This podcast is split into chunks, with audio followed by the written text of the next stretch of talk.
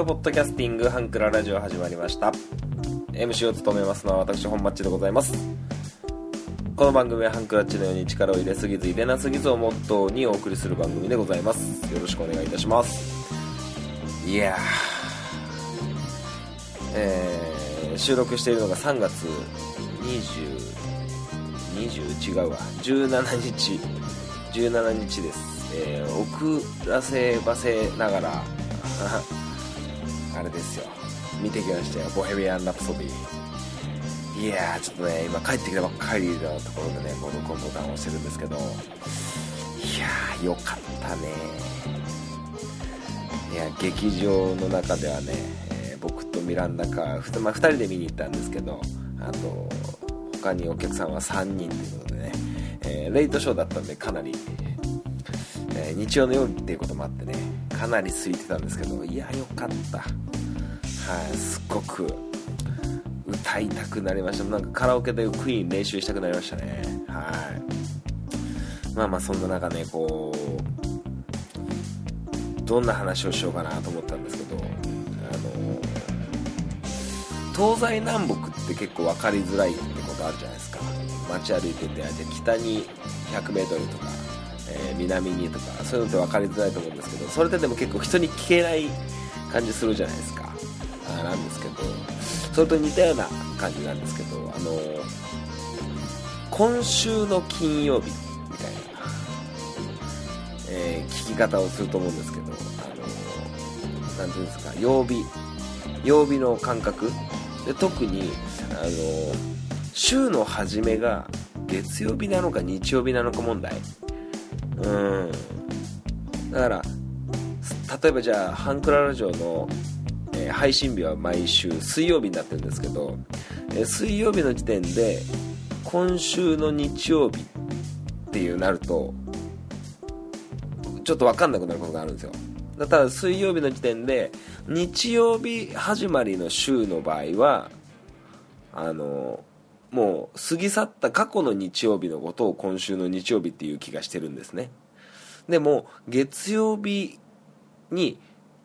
月曜日始まりの1週間の数え方をしてると今週の日曜日って言われると次の日曜日になりますよね。そこがねちょっと分かんないんですよ。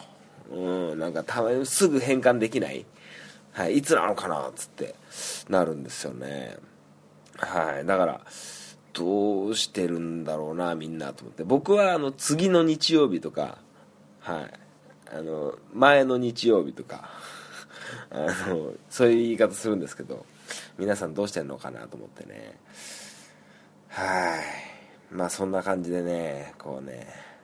もやもやしていることをちょっとお話しさせてもらったんですけど今週はねちょっとオープニングがちょっと早めに切り上げましてあの本町 FC でねちょっと面白いあのニュースを見たのでちょっと本町 FC の方をちょっと盛り上げて、えー、いけたらいいなという思っています。はい。なのでそんなね、えー、感じで始めていきたいと思います。それでは最後までお聴きください。こんにちは。ゆるりんこパーソナリティのなおです。しょうこです。この番組は日常に起きたこと仕事のこと楽しかったこと悲しかったことをゆるりんこと話すポッドキャスト番組です。毎週木曜22時配信中。ふわふわゆるりとした番組をお探しのあなたにぴったり。番組はゆるりんこで検索。ぜひ一度聞いてみてくださいね。はいそれではメールのコーナーでございます。あのー、オープニングだいぶ小声になっちまったなと思ってあれなんですけどはいちょっと張り切っていこうかなと思います、えー、今週も、えー、メールをいただいております、えー、アマンさんですね。ありがとうございます。えー、好きな弁当のおかずということで、えー、いただきました、えー、イベントやオフ会の差し入れにお弁当を持って行ったことがある、えー、美味しかったと喜んでもらえることが最高のおかずですと、え、ありがとうございます。そうなんですね。オフ会とかのやイベントのね、弁当の差し入れですか。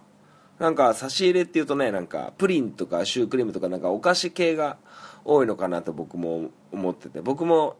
いろいろ差し入れをすることがあると大体もうすぐケーキ屋さんに飛んでいくって感じですかね。は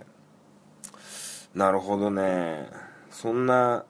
メールテーマだったんですね先週は。自分でやっといて。あのメールテーマをね忘れてしまってるというねもう最低な MC でございますけどもね。はい。まあ僕はね今毎朝、えーミランダ・カーが包んでくれる作ってくれる、あのーお弁当を持って出勤してるんですけど、あのーやっぱねミランダ・カープロの料理人なんで、あのちょっと細かいところが上手なんですよね。細かいことで言うとあのブロッコリーの茹で具合とかね。はい。あのレンコンのシャキシャキ感がすごく残ってたりね。はい。であのあれなんですよ。パプリカあるじゃないですか。赤いピーマン。あれのなんかオリーブオイル和えみたいな。なんかサラダなんかドレッシング和えみたいなのがめちゃくちゃうまくて。あとはそのブロッコリー茹でたブロッコリーねシャキシャキのねブロッコリーをあの白だしでこう味付けしてあるのがすごく美味しかったりね、するんですけど。あとはそのレンコンの、ね、薄切りを輪切りいちょう切りかいちょう切りにしたレンコンにこうあのおにぎりとかねお弁当の白ご飯にかけるあのゆかりゆかりちゃんあるじゃないですか。あれをまぶしてねこうあえてあるやつがすごくうまくてそれがね弁当に入ってるとよっしゃーみたいな感じになりますけどね。はい。まあ弁当ってなると僕ね小学校4年生の半ばぐらいからちょっとね両親がちょっと別居してたこともあってそれから中学3年まではちょっと母親と父親別々住んでて僕父親の方にいたんですけどまあなかなか弁当でいい思い出ないですね。サッカーの試合行ってもコンビニ弁当だったしあの運動会のお弁当もコンビニだったりね、えしてたんでね。まあ昔そうなんですよ4年生ぐらいの時にクラスのねクラスにいた好きな子のお弁当を眺めててあのエビフライを食べてたんですよねその子は。でそのエビフライの尻尾を僕すごく好きなんですよあのパリパリしたやつ。でそれをちょうだいっつってもらって食べてたらあの周りの男子の友達に「うわ関節キス!」っつって林立てられてもう泣きそうになるぐらい顔真っ赤になったことありますけどね。まあ小学校4年生とかなんてそんなもんですよね。うん懐かしいなと思いますけど。はいということでねあのメールえー、以上です。あのー他にもえーどんな内容でもいいのでメールいただけたら非常に嬉しいかなと思っております。はい。ということで、えー皆様からのメールを、えーどしどし募集しております。よろしくお願いします。よろしくお願いいたします。めっちゃ噛んだね今。めっちゃ噛んだ壊れたラジオのつまみを回すとたまたま波長があったのか何かが聞こえる夜がある。ドッキンマッシュ提供赤羽のラジオ。番組は赤羽のラジオで検索心の周波数を合わせてお聞きください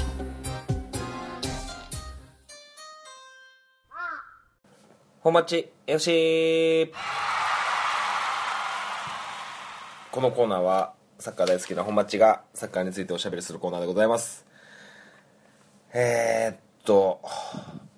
コパアメリカに向けて日本代表が今動き出してますねこの配信の数日後にはコロンビアボロビボリビアと、えー南米のチームと、えー親善試合がありますが、えーそんな中ですねちょっとヤフーニュース見てたら結構面白い記事を見つけたんですけどそれちょっとご紹介したいなと思います。あの最近の子供たちがあのすごく面白い状況で骨折するという、えーまあ、事件というか傾向がありまして、まあ、例えば、えー小学生が雑巾がけをしている時に手を骨折してしまうとか、えー中学生が、えー 50m 走のタイムの計測の時に、えー 20m 付近で、えー転んで動けなくなって病院に行ったら股関節がの骨が剥離骨折してたとか、えーいろんなケースがあってああと小学生が跳び箱で手をついた時に手を骨折してしまうとかね。あのーなかなかこう昔では考えられないような、えー状況で骨折する子どもたちが今増えているという、えーデータが、えー日体大日体大の、えー教育生理学という、えー学問の教授のね、えーなんていうんだ野井慎吾さんっていう野井慎吾教授の、えー記事があったんでちょっと紹介させてもらってるんですけど、えーまあ、その教授が、えーいろいろそういう教育生理学を背景に解説していくと、えー大切なのは幼児期の遊びが大事だと、えー言っております。はい。で、えーまずその雑巾がけで骨折してしまったり跳び箱で手をついた時に骨折し,、ま、してしまうっていう原因は何なのかっていうとまあお察しの通り骨がやっぱり弱くなっているというのが、えー原因の一つだそうです。で骨っていうのはどういうふうに丈夫になっていくかっていうメカニズムを簡単に、説明すると、えーまず骨があって骨っていうのがこう古くなった組織を壊してまた新たに形成していくっていうサイクルを繰り返してるんですけどその古くなった組織とかその壊していく新たに形成するためにはある程度やっぱり負荷をかけなきゃいけない、えージャンプしたりとかそういうジャンプして着地した時のまあ膝とかね、まあ、いろんなポイントがあると思うんですけどそういうところのある程度の負荷があってこう作り変えられるわけなんですよね。で、えーやっぱりそういうのがやっぱ減ってきてるんじゃないかっていう、えーまあね小学生の頃中学生の頃に体育で体力テストなんていうのも、えーやられてた方も大勢いるんじゃないかなとは思いますけど。でその中で、えー子供の遊びにまず変化があるんじゃないか。ね、えー昔はねこう外で遊んだりとかね、えーいろんな外での遊びがありましたけど今はね、えースマホゲームだったりテレビゲームカードゲームなかなかこう体を使って遊ぶっていうことが減ってきてるんじゃないだろうかとかあとエスカレーターエレベーターがどの施設にもあって階段を上り下りするってことが極端に減ったんじゃないか。そんなことが、えー問題視されています。はい。で、えーじゃあこのファンクララジオをやってる MC 本マッチがなぜこのね記事に飛びついたかっていうとスポーツをやってる子供たちはどうなのかっていうのがちょっと知りたかったんですよね。で、えーやっぱスポーツも体を動かすんですけど遊びとまたちょっと少し違うらしくてはい。体を動かせば何でもいいかなって僕はちょっと思っちゃってたんですけどそうでもないらしくて。まず、えスポーツっていうのは、えー大人がねこう成長期を終えた大人が楽しむために考え出されたものが多いらしいんですよ。まあサッカーだったり野球だったり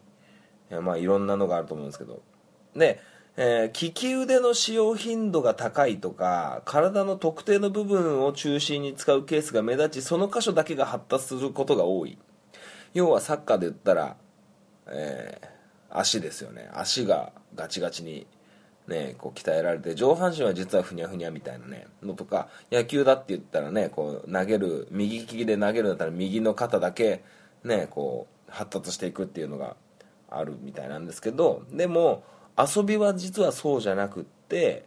例えばこうなんだろうな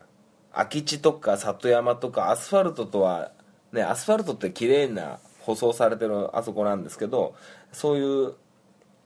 なんていうんですかイレギュラーのある道山道とかねあぜ道とか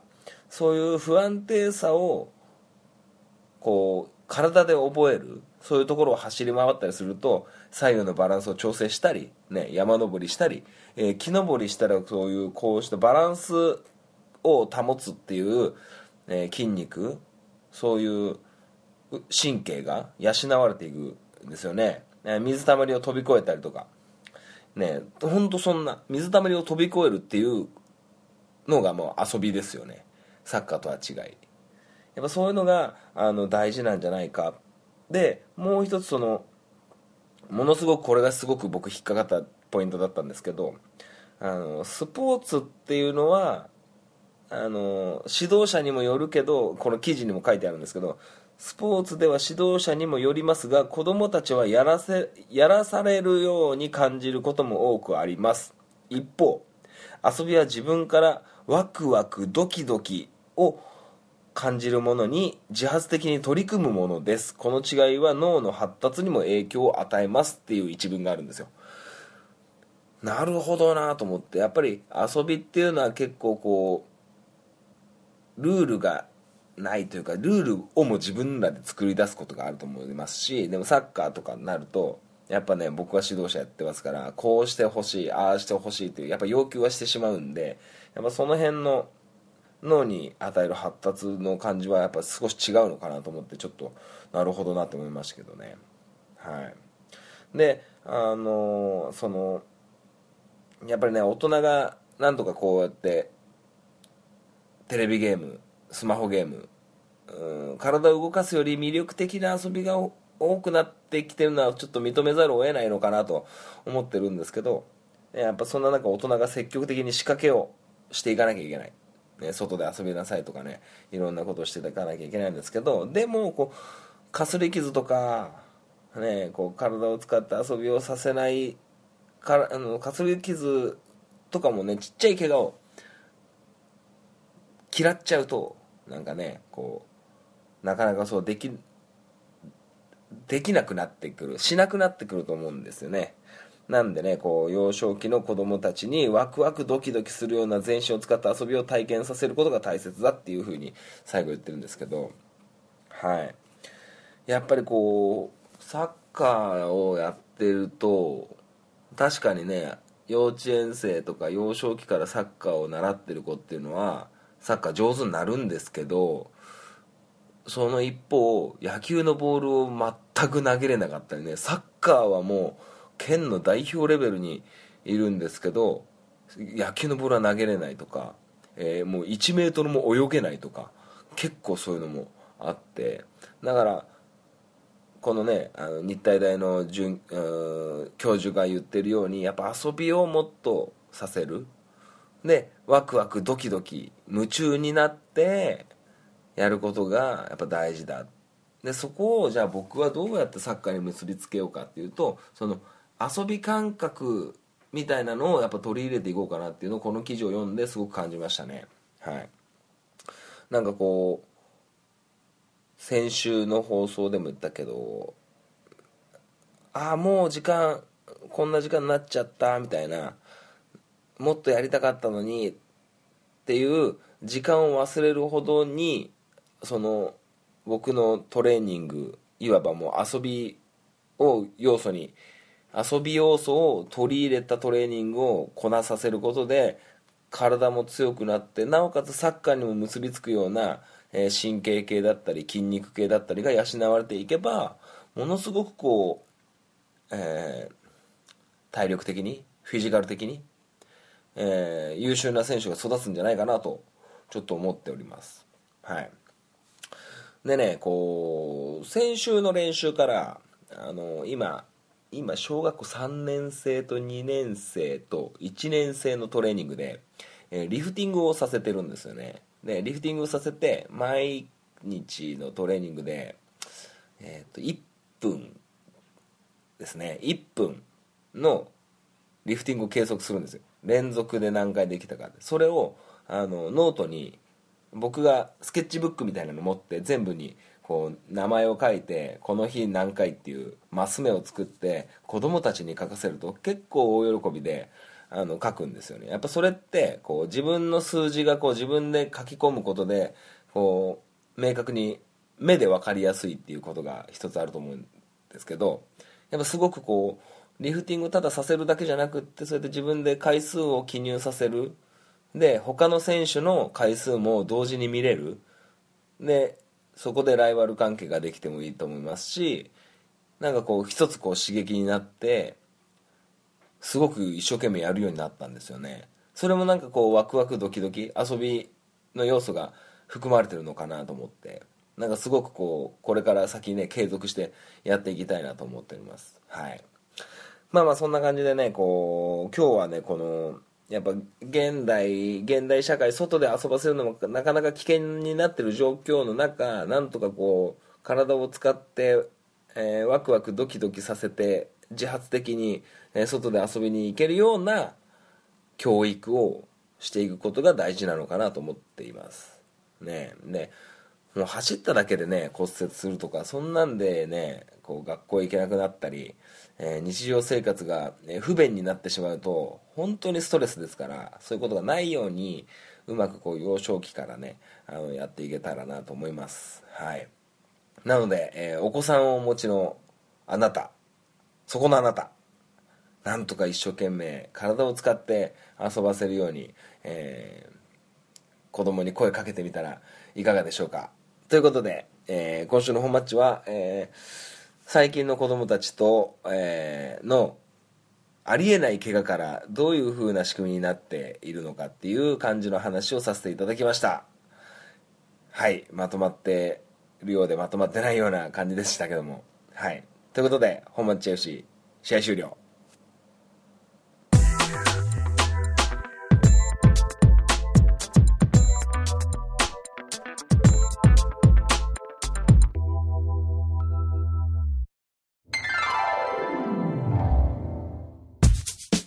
クララジオでは皆様からのご意見ご感想をお待ちしております。メールアドレスはハンクラ .h2u.gmail.com です。スペルは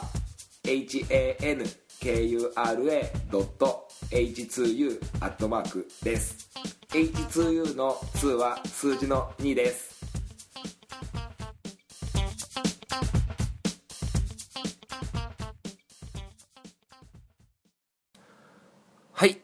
エンディングでございます。最後までお聞きいただきありがとうございました。